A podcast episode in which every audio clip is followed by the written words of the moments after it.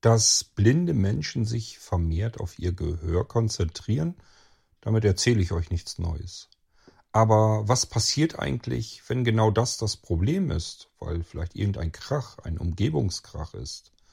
Manchmal mache ich mir den Krach sogar selbst und verzichte dann darauf, dass ich sehen kann, indem ich eigentlich etwas hören möchte.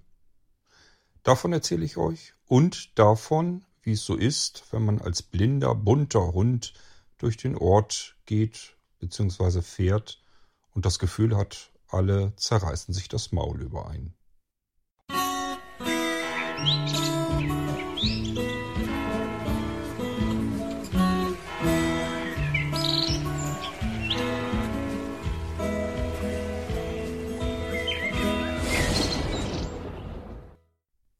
Klar, was ich euch eingangs erzählte, da handelt heute unsere Geschichte davon mit der blinden Anja. Wir haben heute also wieder eine Geschichte von ihr und das ist mal wieder recht interessant. Ähm, wir erfahren hier, dass es ein Problem geben kann, wenn man das, was man eigentlich hören muss, um sich ähm, vernünftig bewegen zu können, um allein etwas zu bewältigen, ähm, dass das manchmal nicht funktioniert, weil etwas anderes Krach macht. In der Geschichte gibt es eine Baustelle mit Presslufthammer und die blinde Anja will jetzt eigentlich, die wartet auf die Straßenbahn und die hört sie jetzt nicht mehr einfahren, weil die anderen Dinger da so laut sind, dass sie einfach im wahrsten Sinne des Wortes richtig blind ist. Sie kann jetzt nicht mehr nur sehen, äh, nicht mehr sehen, sondern auch nicht mehr hören. Und das ist natürlich ein gewaltiges Problem. Eingangs habe ich euch erzählt, dass ich mir sogar diese Schwierigkeiten manchmal selbst mache. Ähm, dabei kommen wir jetzt tatsächlich aufs Kaffeekochen. Äh, ja, ich koche den Kaffee hier immer, also normalerweise schon. Das ist also sehr selten, dass meine Frau den Kaffee kochen muss, weil das eben eine Tätigkeit ist, die ich mache, die sie nicht so gerne macht, die mir nichts ausmacht. Und ähm, das ist dann auch kein Problem.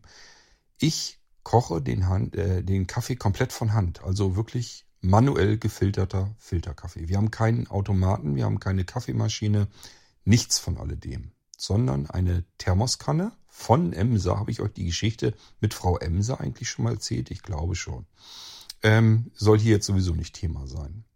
Da kommt ein Filter oben drauf, also ein Filterhalter eigentlich. Und dann äh, eine übliche Filtertüte. Und zwar ein sehr großer Filter mit einer sehr großen Filtertüte. Was ist das, dieses einmal sechs oder sowas, ne? Diese, wo sechs Tasten im Prinzip dann reingehen in einen Filter. Ähm, dann kommt das Kaffeepulver logischerweise da rein. So, und währenddessen kocht mein Wasser eigentlich schon im Wasserkocher daneben. Und irgendwann ist das ja durch. Und dann kippe ich vorsichtig das kochende Wasser aus dem Wasserkocher in diesen Filter rein. Ich habe früher einige Male den Fehler gemacht und wollte den Filter auf der Kanne zusätzlich mit der linken Hand festhalten. Das ist ganz, ganz schmerzhaft, wenn man mal ein bisschen daneben kippt, dann kommt dieses siedend kochende Wasser auf die Hand drauf und da habe ich mir schon zweimal mindestens, wenn nicht dreimal, die Hand richtig schön mit verbrüht, also richtig, dass ich da Kühlpads äh, drauf machen musste. Ähm, das war nicht schön und seither habe ich mir das anders angewöhnt einfach. Das ist alles Gewohnheitssache. Das mit der linken Hand einfach den Filter festzuhalten, um dann dem Ganzen ein bisschen mehr Stand zu geben, war einfach nur ein gewohnter Handgriff, über den man nicht weiter nachgedacht hat. Da das aber ja nun nicht so gut war, habe ich mir einfach angewöhnt, mit beiden Händen vorher den Filter nochmal genau zentriert auf die Kanne zu bekommen, dass das auch wirklich da ordentlich drauf steht. Und ähm, dann nehme ich die linke Hand weg, der Filter steht einfach auf der Kanne und ich halte dann den äh, Wasserkocher äh, über dem Filter und lasse das da rein plätschern. So, ähm, und ich kann, wenn das Mucksmäuschen still ist in der Küche, kann ich hören, habe ich den Filter einigermaßen voll, also geht das bis relativ oben zum Rand hin. Oder aber ist da jetzt noch nicht so viel drin, kann ich noch was nachkippen. Und man hat das ja letzten Endes auch so ein bisschen im Gefühl. Man hört ja zum Beispiel, läuft der Kaffee, äh, das Wasser durch den, durch, die, äh, durch den Kaffee jetzt relativ zügig durch.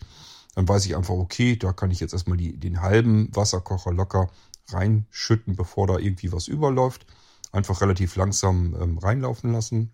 Und den restlichen Schwupps kriegt er dann hinterher nochmal, wenn es dann ein bisschen runter abgelaufen ist. Ähm, der zweite Satz ist dann ein bisschen komplizierter, weil in den Wasserkocher ein wenig mehr Wasser hineinpasst, wenn er einigermaßen voll ist, als in die Thermoskanne passt. Die Thermoskanne hat anderthalb Liter und ich vermute mal, der Wasserkocher hat irgendwie 1,7 oder sowas oder 1,8, keine Ahnung. Ich glaube nicht, dass er zwei Liter hat, aber irgendwas dazwischen. Er hat also, kann also ein bisschen mehr Wasser fassen und erhitzen, als ähm, in die Thermoskanne passt. Und das ist durchaus ein Problem, weil jetzt kann ich mich nicht einfach darauf verlassen und sagen, ich kippe das jetzt alles rein.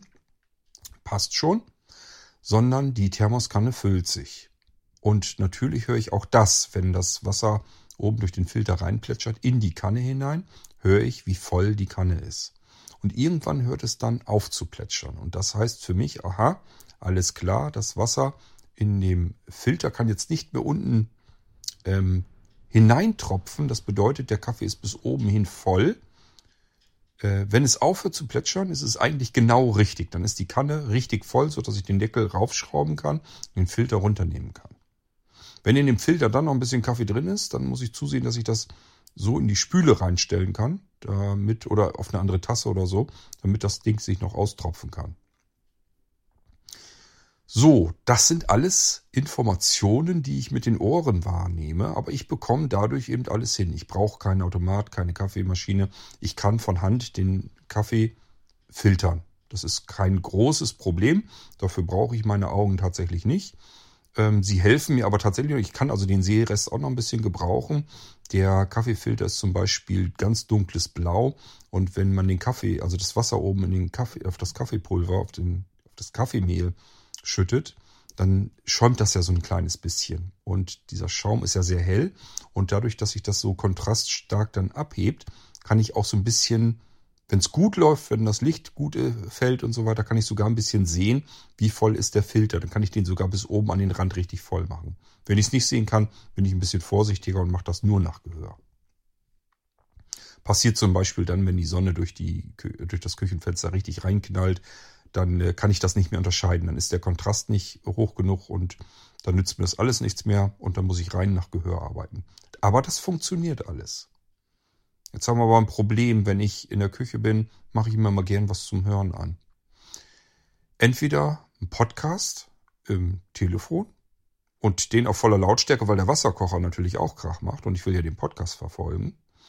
Oder aber ich habe äh, natürlich auch in der Küche meine Anlage bestehend aus zwei Echo-Lautsprechern und einem Subwoofer. Das heißt, da kommt auch ganz gut Wumms raus. Und wenn ich Musik höre, dann höre ich die ganz gerne laut. Und ich mache mir das dann auch an. Und manchmal ist die Musik so toll, dass ich die einfach nicht ausmache, nicht ausmachen möchte. Und trotzdem aber natürlich irgendwie diesen blöden Kaffee jetzt da in die Kanne bekommen möchte. Und dann kann es tatsächlich auch schon mal vorkommen, dass es eine kleine Schweinerei gibt, weil die Kanne dann voller geworden ist als Kaffee hineinpasst. Das liegt meistens dann daran, dass es Krach irgendwo gibt. Und nicht selten habe ich mir den Krach gemacht. Kann natürlich auch sein, dass da noch Leute sind, die sich unterhalten, dann hat es auch keinen Zweck. Dann ist es nicht leise genug und dann habe ich auch das Problem. Genauso, wenn ich mir einschenke. Ähm, wenn ich allein bin, im Wohnzimmer dann, dann nehme ich die Thermoskanne üblicherweise mit, mit einem Kaffeebecher und hier habe ich auch meinen Zucker und so weiter, ähm, dann schütte ich mir hier natürlich auch selbst Kaffee ein. Das ist normalerweise nicht das Problem. Ich höre, wie voll die Tasse ist. Wenn jetzt aber meine Frau zum Beispiel nach Hause kommt und macht Fernseher an oder sowas, dann ist Krach und dann muss sie den Kaffee einschütten. Dann sage ich, du, ich mache das jetzt nicht mehr, weil ich jetzt nichts mehr hören kann. Ich kann jetzt nicht hören, ist die Tasse voll oder sie, äh, passt noch was rein. Also muss sie dann einschütten. Das hat also wirklich mit dem Krach zu tun. Genauso, wenn wir draußen im Garten sind. Ähm, wenn ich einwandfrei hören kann, kann ich mir alles selber einschenken. Ist Krach, weil sich welche unterhalten oder weil Musik an ist oder beides, ähm, dann geht das nicht. Dann frage ich, kannst du mir bitte mal Kaffee einschütten? So hängt das bei mir zusammen. Für mich heißt hören genauso viel wie für andere Leute sehen heißt. Ja, dann gibt's noch ein zweites Thema in unserer Anja-Geschichte heute, nämlich, dass Menschen sich unterhalten über den Blinden oder die Blinde, weil denen aufgefallen ist, dass die Blinde, der Blinde hier des Öfteren unterwegs ist. Das kann in der Großstadt genauso passieren, wenn man einen blinden Menschen immer wieder mal sieht, weil man immer wieder zur selben Zeit dieselbe U-Bahn, dieselbe Straßenbahn nimmt, dann fällt einem das natürlich auf, wenn ein Blinder äh, relativ häufig ebenfalls zu dieser Zeit dort unterwegs ist. Ist ja auch nicht schlimm. Dass die Sehenden dann diese blinde Person sehr stark beobachten, kann man wahrscheinlich auch nicht ändern, weil Menschen nun mal neugierig sind und ein blinder Mensch ist eben was Besonderes. Den gibt's nicht ganz so oft in der Umgebung.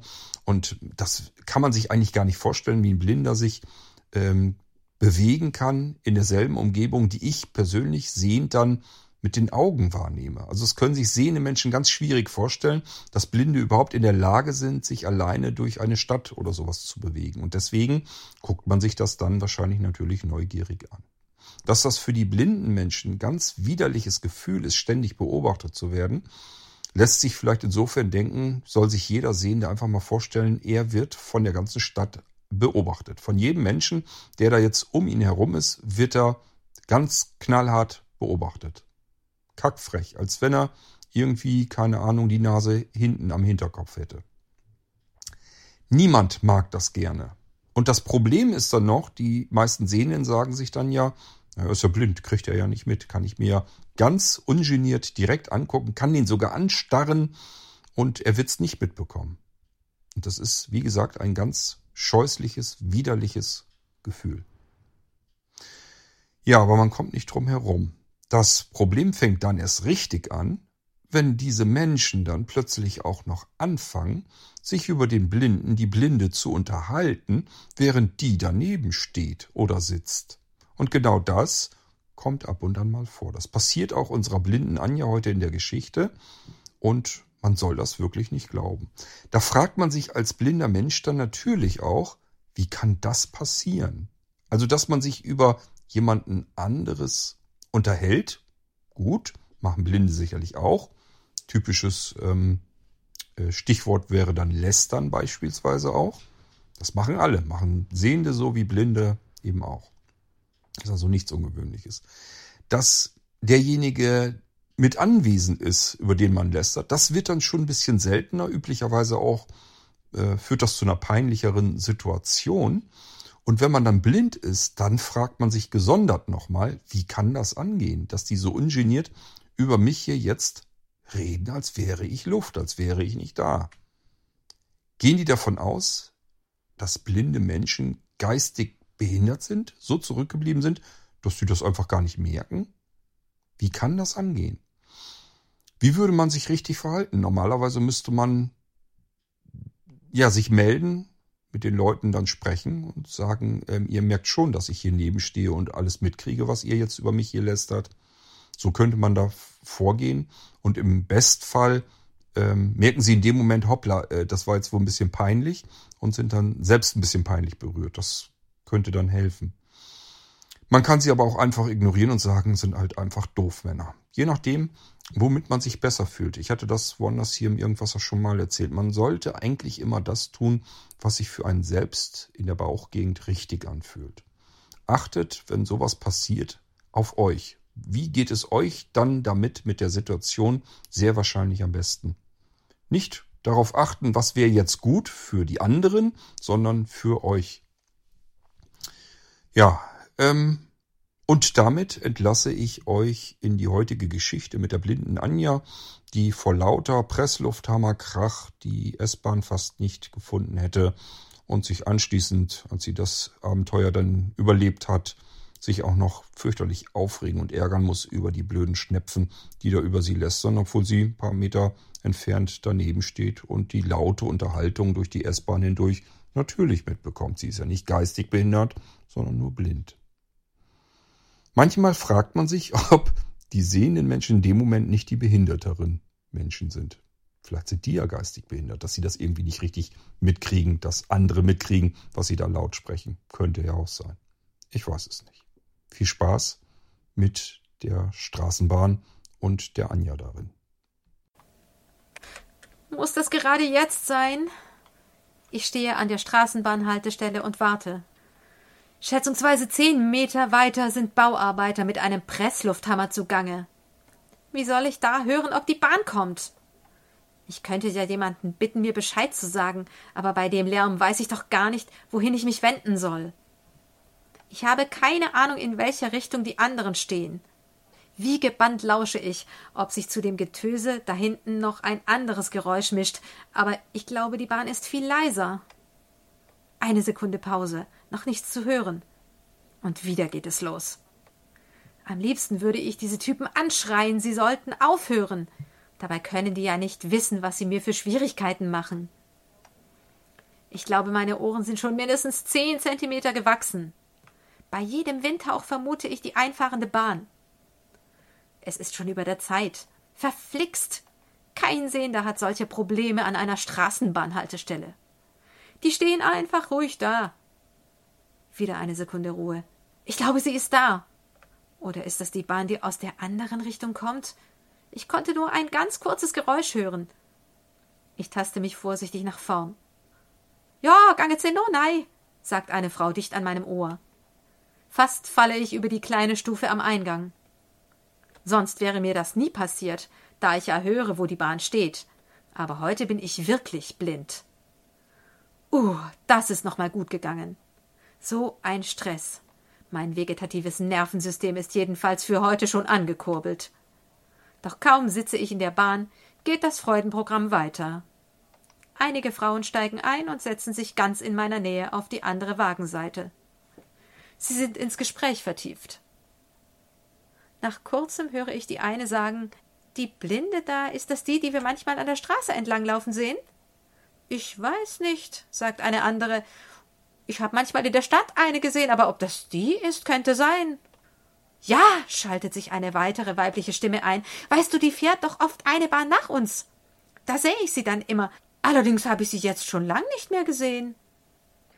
Diese anregende Konversation spielt sich keineswegs hinter vorgehaltener Hand oder im Flüsterton ab. Die redseligen Damen tönen durch den ganzen Stadtbahnwagen. Mir bleibt fast die Luft weg. Es liegt mir auf der Zunge zu sagen, ja, und ich bin die Blinde, die außerdem keine Ohren und kein Gehirn hat. Die drei scheinen wirklich zu glauben, ich sei nicht in der Lage, ihrer Unterhaltung geistig zu verfolgen.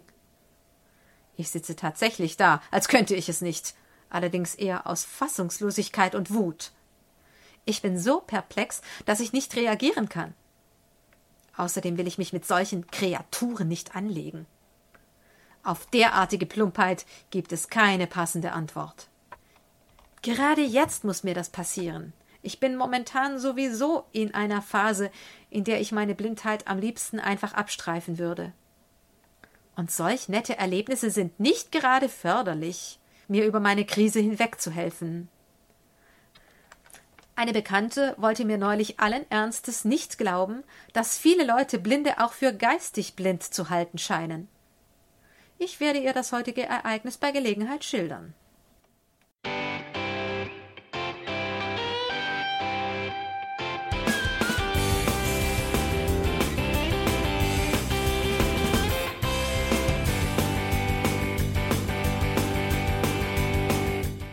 Das war Irgendwasser von Blinzeln. Wenn du uns kontaktieren möchtest, dann kannst du das gerne tun per E-Mail an podcast.blinzeln.org oder über unser Kontaktformular www.blinzeln.org. Blinzeln schreibt man in unserem Fall immer mit einem D in der Mitte. Wenn du möchtest, kannst du uns sehr gerne auch einen Audiobeitrag auf unseren Podcast Anrufbeantworter sprechen.